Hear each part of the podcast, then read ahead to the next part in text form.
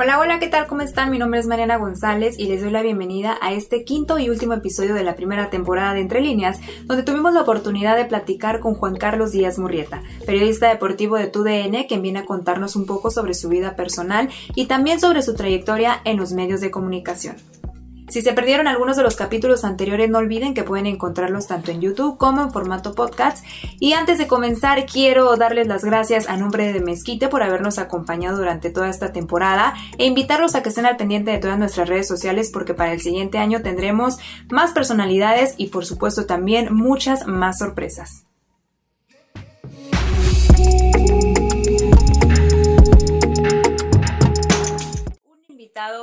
Especial. Y bueno, pues ahora nos acompaña Juan, Juan Carlos Díaz. Juan Carlos, ¿cómo estás? Primero cuéntanos cómo te sientes, cómo te has adaptado a esta nueva normalidad con la pandemia y cómo ha sido también el ritmo de trabajo pues después de un año tan difícil. Hola Mariana, muchísimas gracias por la invitación, es un placer estar aquí contigo, con toda la audiencia. Muchas, muchas gracias por, permitirme platicar con ustedes. Ha sido un año muy difícil para todos, ¿no? En muchos aspectos, en lo laboral, en lo personal. Eh, el adaptarse a un ritmo muy distinto al que estamos acostumbrados eh, no ha sido fácil. Ha sido un año, yo te diría que más de retos profesionales, ha sido un año de muchos retos personales, ¿no? De, aprender eh, a, a mejorar tú como persona ante la adversidad, a, mejorar en todos los aspectos, en, ser una mejor persona, en, buscar eh, o estar agradecido con tu entorno, con lo que tienes, con las oportunidades que tienes. Eh, ha sido una adaptación pues, rara, complicada. Eh, a mí me costó mucho trabajo, mucho, mucho trabajo adaptarme porque yo estaba muy acostumbrado a estar en estadios, entrenamientos, aeropuertos y, de la nada pues, se frena todo, te rompe el ritmo y te saca mucho de onda algo que me pasó a mí. Eh, me, complicó mucho eh, agarrar este ritmo de trabajo, ¿no? Y, pero, pero estoy bien, estoy bien, este, estoy ya eh, en una etapa en la que estoy aprendiendo mucho, sigo aprendiendo de mí mismo. Creo que este año, insisto, ¿no? Más de lo laboral fue, fue lo personal, ¿no? Sí, así es. Y fíjate, hay algo muy importante a destacar y es que me ha tocado escuchar algunos comentarios de que este ha sido un año perdido, pero ahorita lo comentan, no más que perdido, creo que es un año en el cual hemos aprendido bastante a mejorar como personas y pues bueno, ¿no? Ya cada quien tomamos nuestros retos personales para poco a poco ir creciendo. Así que me da muchísimo gusto que estés muy bien, que estés aquí con nosotros. Y pues bueno, sin más rodeos, ¿qué te parece si comienzas contándonos un poco sobre quién es Juan Carlos Díaz? Cuéntanos eh, sobre tu eh, vida desde niño, tu infancia y sobre todo cómo llegaste hasta este punto para convertirte pues en un periodista deportivo destacado y que ahorita trabaja en una de las cadenas más importantes de televisión. Pues mira, eh, apenas tengo 28 años, ya entrando por a, punto de cumplir seis años de, carrera profesional en los medios de comunicación. Muy, muy, muy afortunado por tener esta oportunidad de estar primero en Televisa, después en, en, tu DN. Eh, nací, eh, mucha gente no lo sabe, eh, pero nací en Ciudad Juárez eh, y viví ahí hasta los 12 años. Después me vine aquí a vivir a Ciudad de México y aquí han salido oportunidades extraordinarias, ¿no? De muchas cosas, de, escuelas, de, trabajo. Estudié la, carrera de comunicación en la Universidad Iberoamericana, en la Ibero, especializado en periodismo en general, no, no, no, no específicamente deportivo.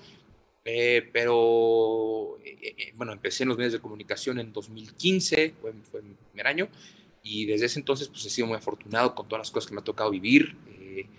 espero que todavía vengan muchas cosas por delante, que, que haya muchos proyectos también para mí, por supuesto que yo los voy a seguir buscando. y pues básicamente, bueno, desde muy pequeño, ¿no?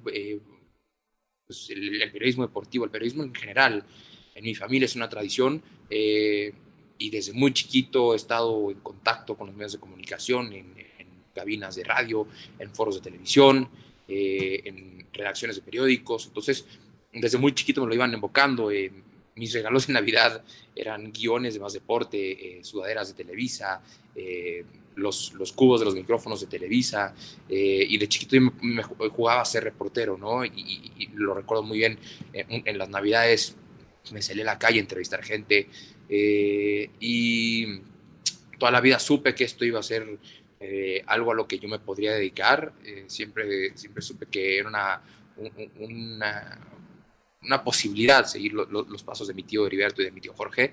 Y eh, pues en 2015, a través de un casting, en la, bueno, en 2014, que fue el casting en, la, en la, Universidad Iberoamericana, dije, pues mira, lo voy a entrar, ¿no? Chicle y pega. Este, y pues evidentemente pues, pegó y contuvo y, pues desde ahí eh, empezó todo el proceso de contratación. En 2015 ya, ya empecé eh, mi carrera formal en, en, Televisa. Obviamente al principio pues, era muy distinto a como es ahorita, pero, ahí voy todavía creciendo y con mucho por crecer todavía. Creo que todavía estoy eh, muy joven, creo que todavía me, tengo mucho camino por, por recorrer y ahí voy, ¿no? a veces perdiendo la paciencia, a veces recuperándola pero poco a poquito. Tocas un punto muy importante y también destaco mucho que comentas que desde pequeño estás apegado al periodismo deportivo, ¿no? Pero ¿quién podrías decirme tú que es tu ídolo, fue tu referente para que te animaras a entrar a esta profesión? Pues es una bonita profesión, la verdad, el periodismo deportivo. Entonces, ¿quién fue tu referente para que Juan Carlos decidiera comenzar en esta carrera? No, claro, claro, es una, es una profesión extraordinaria, ¿no? Es una profesión, eh, pues bendita, casi, casi, yo, diría. Eh, mi tío, mi tío Heriberto fue, fue el, que me, el que me inspiró, mi tío Jorge también fue, fue el que me inspiró a, eh, a entrarle a esto. Ellos me han inspirado, me han enseñado muchísimo de cómo se hacen estos, cómo se hace este negocio, cómo funciona esta chamba. Eh, me, han, me, han, ayudado muchísimo, me han, me han, enseñado mucho, me han guiado eh, y creo que ellos dos sin duda son mis grandes referentes. Perfecto. Y ya dentro de la profesión, ¿qué es lo que más te ha costado? Eh, digamos, no sé, ¿qué es lo que más destacas, tanto positivo como negativo, del periodismo deportivo? Yo creo que en varias etapas hay cosas que, que, que te van costando, ¿no? Eh, al principio a mí lo que me costó eh, fue, adaptarme al ritmo, no al ritmo de trabajo, sino al estilo de vida que, conlleva ser un periodista deportivo, ¿no? Al perderte cumpleaños, eh, al, perderte vacaciones, al estar trabajando día y noche, sin importar si hay algún evento social o no, el, prácticamente entregarle tu vida al trabajo, pues eso, eso me costó. Y más adelante me ha costado eh, en ciertos momentos la paciencia, ¿no? Eh, el, ser paciente con las oportunidades, eh, de, a lo mejor ir esperando, esperar a que lleguen y no quererme comer el mundo a mordidas. Yo creo que eso, eso ha sido lo que más trabajo me ha costado, ¿no? y en lo positivo, híjole, pues he tenido experiencias maravillosas, coberturas increíbles, ¿no? En, en muchas partes del mundo, en Perú, en Qatar, en Estados Unidos, en Guatemala, he tenido la fortuna de, cubrir eventos en, todo el mundo y eso me, ha impulsado, eh, obviamente profesionalmente, pero también como persona, ¿no? Vas a conocer uh, partes diferentes, eh, te pones a prueba y ves que, te va bien, entonces eso es muy positivo. Eh, yo creo que eso, ¿no? las experiencias que he vivido, cubrir las finales que me ha tocado cubrir, este, todo eso, ¿no? Yo, yo, yo diría que es lo, más positivo, ¿no? Porque siempre digo, eh, creo que de repente hay momentos en los que dices, híjole, qué horror, que flojera trabajar, pero si en esos momentos tú le metes el esfuerzo necesario, las recompensas que te da esta chamba son extraordinarias. incluso esos momentos complicados pues ahora sí que son los más difíciles de abordar porque, bueno, uno está buscando de dónde agarrar, de dónde este, echar mano para no dejarse vencer, ¿no? Y aquí precisamente va encaminada mi pregunta. En esos momentos de ansiedad que comentas, ¿qué hacías tú o qué se decía a sí mismo Juan Carlos para seguir adelante, para avanzar, para no detenerse? Creo que también depende mucho la gente con la que te rodeas, ¿no? Eh, y, depende mucho de la gente que, te aconseja. Eh, muchas veces cuando yo siento que he perdido el camino o cuando siento que, que estoy haciendo las cosas mal, eh, que me entra esa ansiedad, ¿no? Trato de hablar mucho con mi tío, trato de hablar mucho con mis papás, eh, con los amigos que sé que me van a aconsejar bien, con la gente que está metida en el medio, eh, con la gente que me conoce desde que entré a trabajar en esto, ¿no?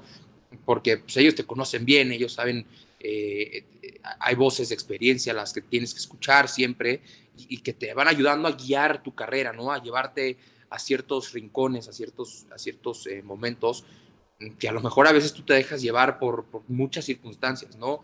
Eh, por circunstancias como eh, tu crecimiento profesional, de repente a, veces pues la cabeza te rebasa, entonces alguien que te aterrice, que te ponga los pies en la tierra, pues también es muy importante, ¿no? Y, gente aquí en, tu DN, gente eh, en mi casa, gente en mi familia, con mis amigos, pues todos ellos, ¿no? Siempre les pido un consejo de, oye, ¿cómo me ves? ¿Cómo van las cosas? Y yo también trato de siempre hacer un autoanálisis, una autorreflexión de, de, cómo estoy, cómo voy, ¿no? Y a veces, eh, pues a veces es, es, complicado, ¿no? Pero, pero trato de, de estar cerca siempre de estas personas.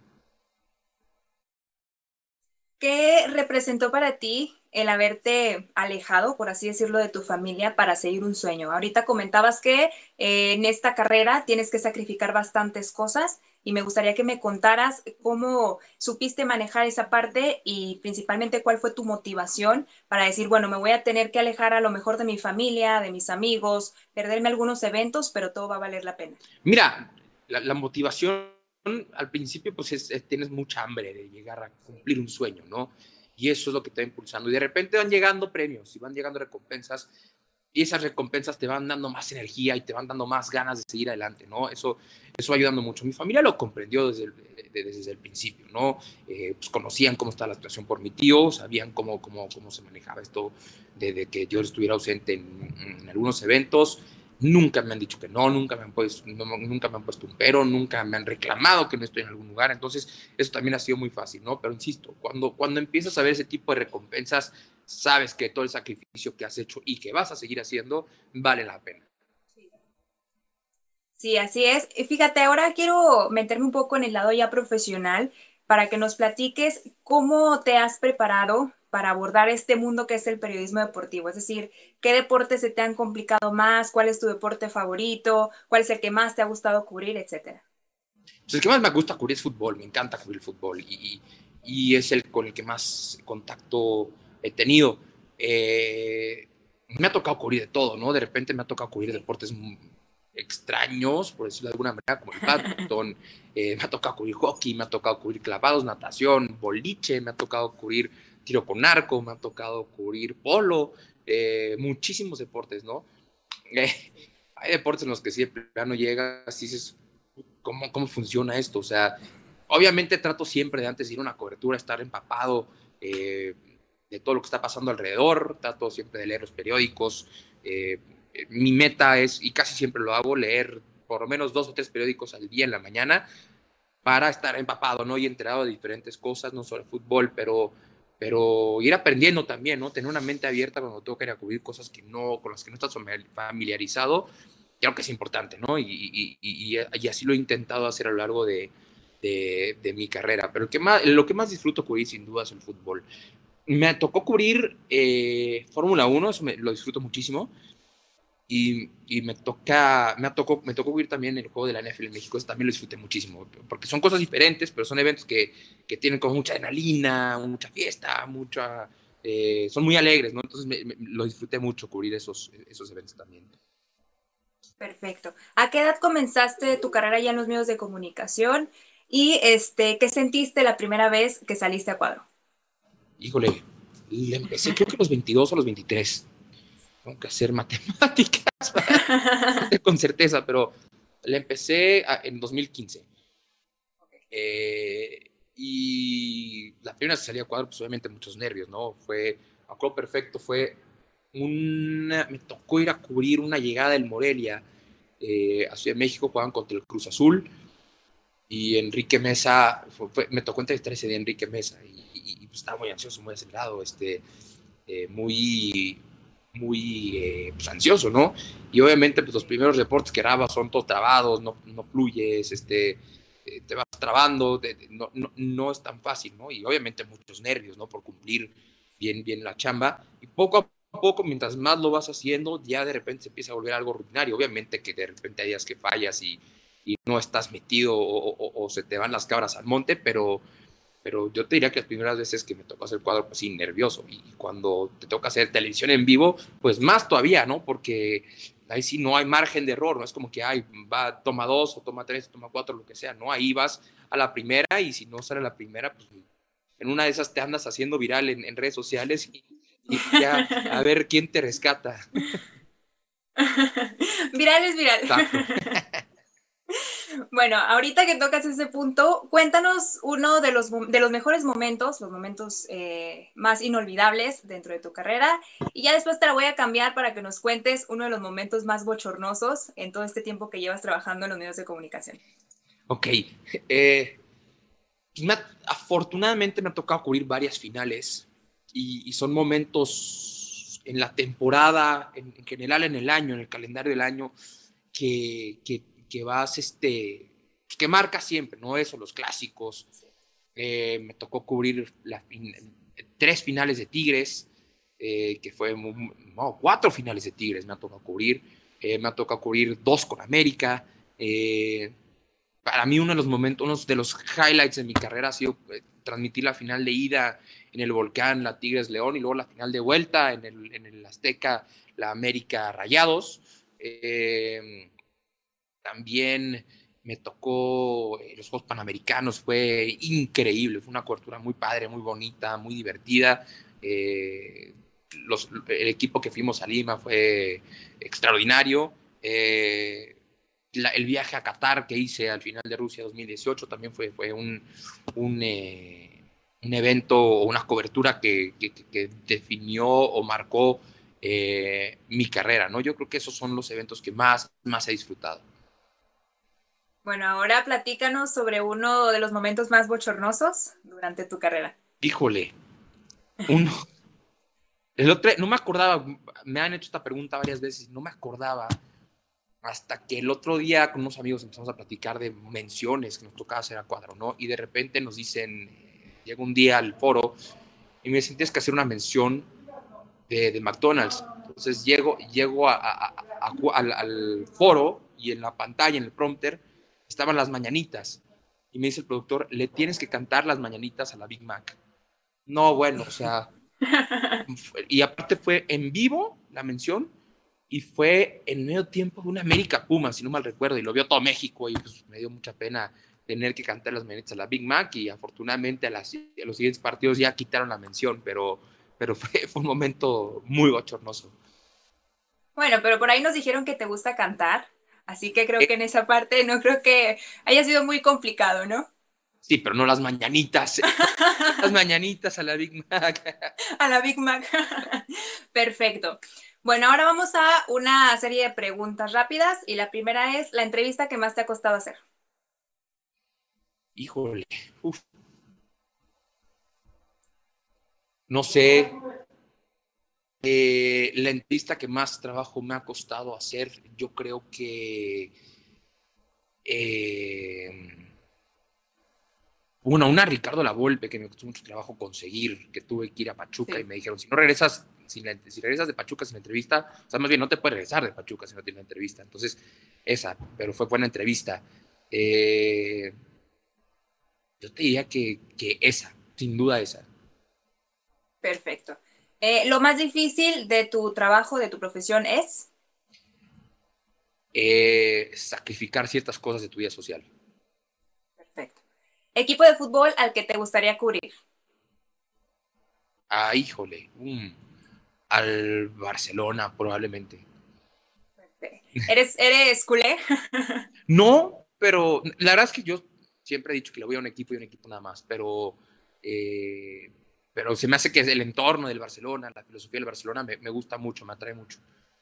Perfecto. Eh, ¿Equipo favorito y por qué? Tigres. Y pues desde muy chiquito, desde muy chiquito voy a Tigres, desde los seis años, yo creo.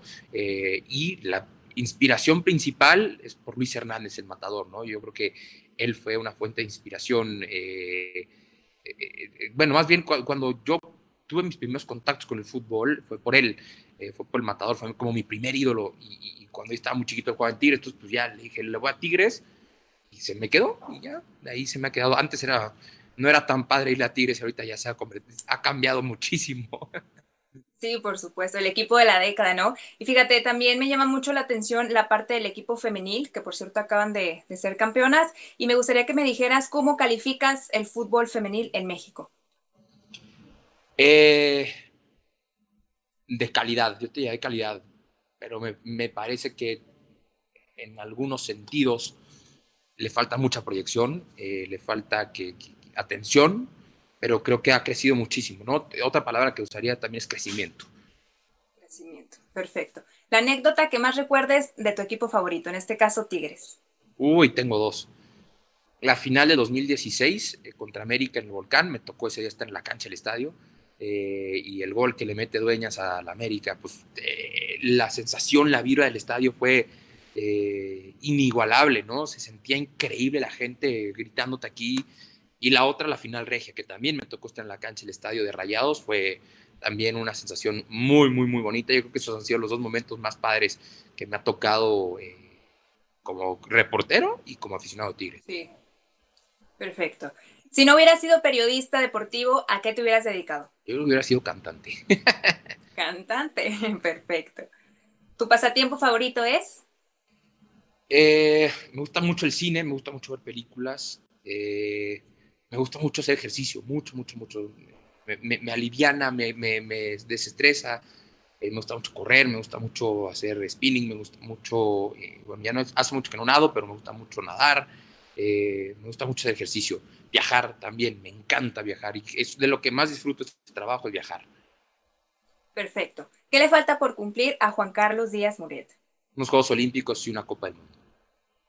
Muy bien. Eh, aquí quiero retomar nada más el tema de eh, que hubiera sido cantante si no hubiera sido periodista deportivo y cómo nace ese gusto por cantar. ¿Cómo eh, pudieras describirnos esa parte de Juan Carlos? Pues Ahorita ya nada más es como, como un hobby, ¿no? Es, es como, como algo que hago por diversión y, ya, ¿no? Nada en serio, nada profesional. En su momento sí, lo, lo iba encaminando hacia allá. Eh, grabé dos canciones que, que, están por ahí en algunas plataformas, pero desde muy pequeño me también me gustó siempre estar en teatro, en obras de teatro, actuando. Eh, desde muy chiquito en el campamento al que iba los veranos, pues me ponían a actuar en la obra de teatro del fin de, de, del verano y pues a mí me ponían como de los personajes principales porque les gustaba cómo cantaba y luego llegué eh, a Ciudad de México y tuve una maestra de canto que me felicitó por cómo cantaba, entonces pues ahí empecé a tomar clases de canto eh, durante todo secundaria, todo prepa, gran parte de la universidad estuve tomando clases de canto, eh, hice audiciones para La Voz México, de todo, ¿no? O sea, pero, pero cuando salió esta oportunidad de, de, entrar al periodismo deportivo, ahí yo creo que sí eh, murió esa, no, murió, sino se hizo a un lado ese, esa oportunidad. De todo hasta que llegó el momento de cantarle una Big Mac, ¿no? ese fue, todo, todo justo para llegar a ese momento. Yo no pero todo fue para llegar a ese momento. ahí valió la pena todo. Perfecto. Muy bien, antes de terminar esta entrevista, ¿qué mensaje le darías a los jóvenes que están incursionando en el periodismo deportivo? Que sean muy pacientes, que sepan aprovechar las oportunidades, que las oportunidades llegan, pero que sean muy pacientes, que no se, que no se desesperen.